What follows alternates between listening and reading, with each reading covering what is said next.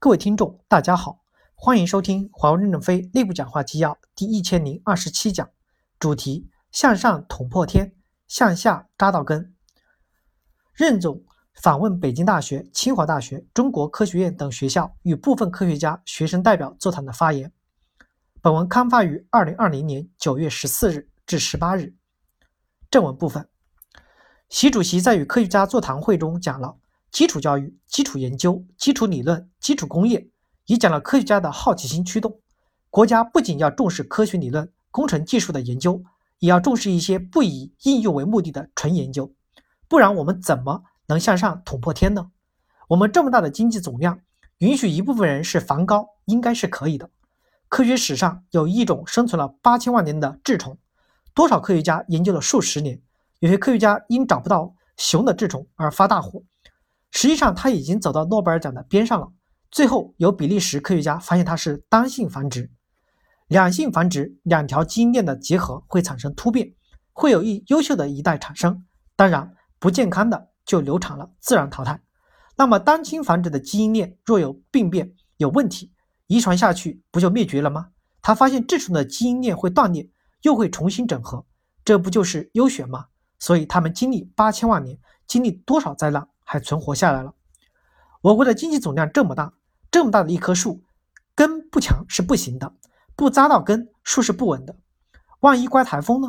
我们拧开水龙头就出水的短平快的经济发展模式是不可持续的。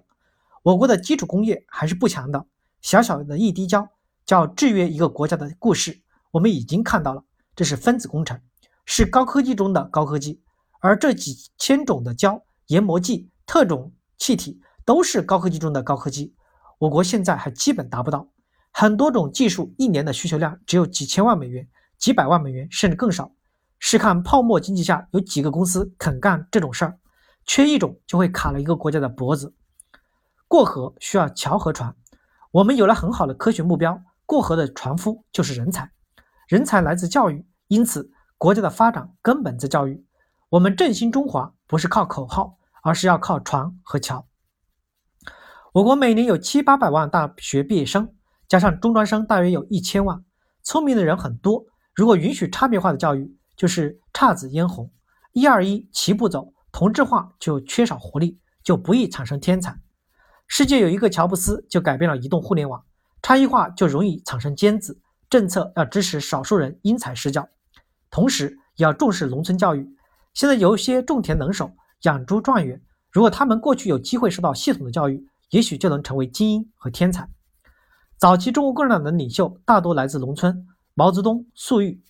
我们今天的农村孩子中，怎么知道不会有明天的爱因斯坦呢？深圳很重视中小学教育，全国达到深圳的水平可能有些困难。但如果每国家每年给边远地区一些经费，让穷孩子每天能吃上二两肉，也许比修些大房子强。房子总会旧的，孩子总会成为博士的，而且他们会忠于国家。那么二三十年后。我们的创新能力就大幅度的增强，与美国的差距就会适当的缩小。没有创新是支撑不了我们这么大的经济总量持续发展的。在科学技术工程领域，不同的人才选择不同的方向，充分发挥每个人的才智，多学科交叉突破会更有可能。横向融合创新才能形成颠覆性的效果，科学技术工程垂直打通才会形成能力，真正的落实创新驱动发展的理念。因此，合作交流越来越重要。当然，大学还是应偏科学的理论，偏重发现；企业偏重技术工程，偏重发明，结合起来力量才会更强大。美国是世界上最强大的科技国家，特别是在吸引全球优秀人才上有特别独到的优势。我们今天的科研状况很像二战前的美国。二战前五十年五十年时间，尽管美国产业已经领先全球，但在科研上充满功利主义。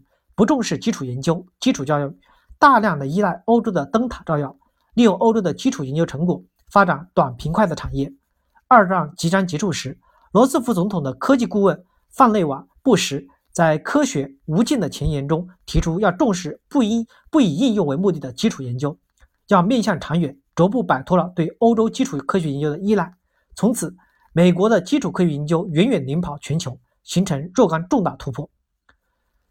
美国经过几十年的实践，上世纪九十年代，美国普林斯顿大学的唐奈德斯托克斯1997年在《基础科学与科技术创新：巴斯德象限》中强调，美国不仅需要纯技术研究及波尔象限，也要纯应用开发的爱迪生象限，更强调应用驱动的基础科学研究。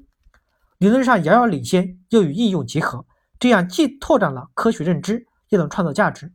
例如，北大的张平文副教、副校授、副校长说：“据说波音777飞机的风洞吹风是使用了全新的空气动力学软件模拟仿真的，使过去需要八十次风洞试验减少到现在的七次左右。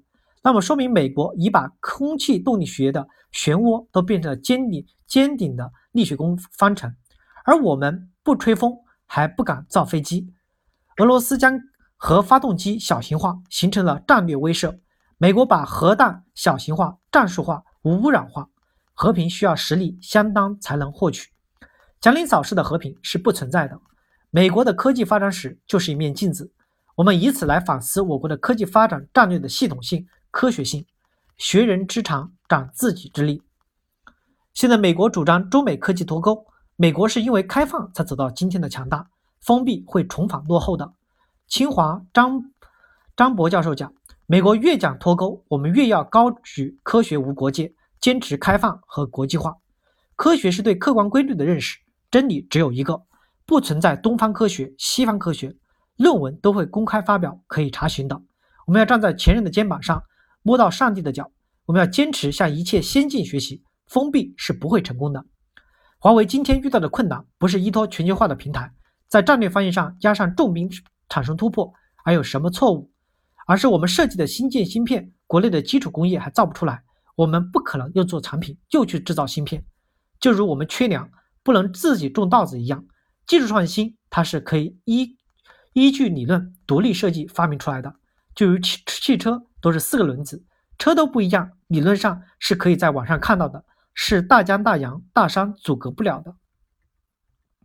科学发现、技术创新中最主要的是宽容。领导经常会问：最新进展怎么样了？你们的研究成果有什么价值？能创造多少 GDP？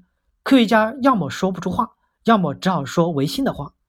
当科学家过多的关心应用、关心价值，他的苗就苗在地上了，怎么飞得高呢？科学的道路就是漫长的孤寂的道路，多少代人孜孜不倦的努力。才能发现一点点的真理，急功近利，只有戏曲作家才会写出科学家既会弹钢琴又会魔术般的出成果。我们要耐得住科学家的寂寞与无奈，就如我司五 G，起初没有人认同，搞了八年，终于成功上市，成为核心的竞争力。又如二 G 与三 G 之间的算法打通，没有公司，没有公司莫斯科研究所的小伙子安德烈默默无闻的几年，没有宽容，就没有华为的无限成功。我们如何追溯对这些过程中默默无闻贡献的人，并给予鼓励，包括中途已离职的有功员工，是我们干部部门应该改进的地方。过去几年，由于评价不清楚、不准确，给人家打了 C 的，可不可以追溯，把他们重新评定为 A、B 加？他们本来就是 A 的。我们只有尊重历史，才会英雄辈出；只有承认科学的历史观，才会有科学的发展观。我们今天受到百年未变的打压及围剿。二十万员工的忘我奋斗，正在挽救公司的存亡。如果我们还有可能胜利的一天，我们不要忘了千万奋斗的英雄。各级干部部门要做好记录工作，追溯英雄，是为了产生更多的英雄。英雄是平凡人，不要忘记他们，忘记就意味着背叛。我们处在一个最好的时代，我们的年轻人又如此的活跃，我们的国家一定充满希望。同学们，快快起来，担负起天下的兴亡。你们今天桃李芬芳。明天是社会的栋梁，你们是早上八九点钟的太阳，希望寄托在你们身上。感谢大家的收听，敬请期待下一讲内容。